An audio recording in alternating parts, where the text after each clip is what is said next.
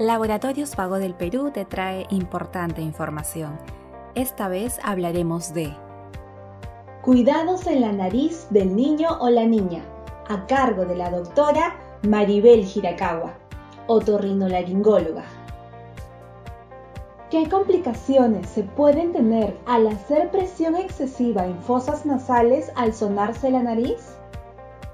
La nariz en los niños es mucho más estrecha que la de los adultos, ¿no? Entonces, por lo que los problemas alérgicos como rinitis, sinusitis, el mismo frío, el humo del tabaco, obstruyen esta fosa nasal con mayor facilidad, por lo que ese reducido tamaño de las fosas nasales hace pues que la gran mayoría, sobre todo de los bebés que no saben respirar por la boca cuando nacen, entonces son considerados respiradores de tipo nasal obligatorios.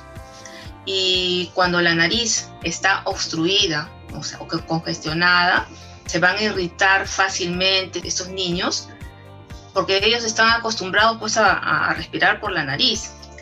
Al estar acostados se van a irritar más y sobre todo que no consiguen mamar adecuadamente.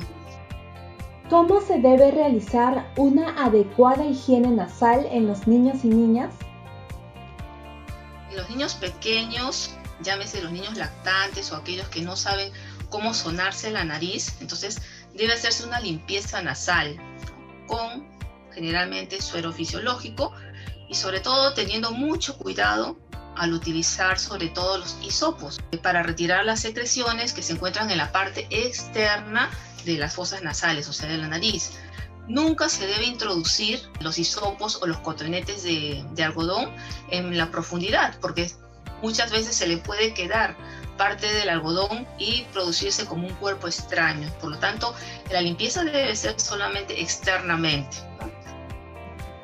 ¿Qué recomendaciones se deben tener en cuenta para evitar la sequedad nasal en niños y niñas? Uno, que debe beberse la suficiente cantidad de líquido, agua en este caso, ¿no? para tener una buena hidratación. En segundo lugar, cuando el niño se suena en la nariz, debería utilizar pañuelos desechables para que de esta manera no se contamine y no se produzcan las infecciones.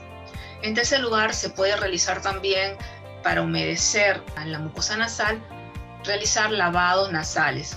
Y en otros casos también se puede aplicar de repente algún lubricante, como la glicerina de repente, eh, en las fosas nasales cuando es demasiado seca la mucosidad. Y en el caso de un ambiente que sea seco, tratar de humedecer un poco ¿no? el ambiente para que de esa manera no exista mucha sequedad a nivel de las fosas nasales. ¿Qué hacer en casos de hemorragia nasal en niños o niñas? En el caso de los niños mayores, sobre todo niños de 3, 4 años que ya más o menos saben un poquito y se les puede pedir que se suene la nariz, lo deben hacer levemente. ¿Por qué? Porque cuando la nariz está obstruida, entonces, sobre todo cuando tienen procesos nasales infecciosos, por ejemplo un resfrío, entonces ese hábito de sonarse la nariz con mucha fuerza que a veces a, nosotros nos causa un poco de, de risa, pero esto también puede producir una consecuencia. ¿Cuál es esa consecuencia? Que las secreciones que se encuentran a nivel de nuestras fosas nasales se dirijan hacia dos lugares. Uno de ellos es los oídos a través de la trompa de Eustaquio, que es la que se comunica la nariz con el oído. Entonces, al, dirigirse las secreciones al oído medio, ¿qué cosa es lo que nos puede producir con el tiempo? Nos puede producir una otitis media aguda. Sigue informándote con Laboratorios Vago del Perú. Ética al servicio de la salud.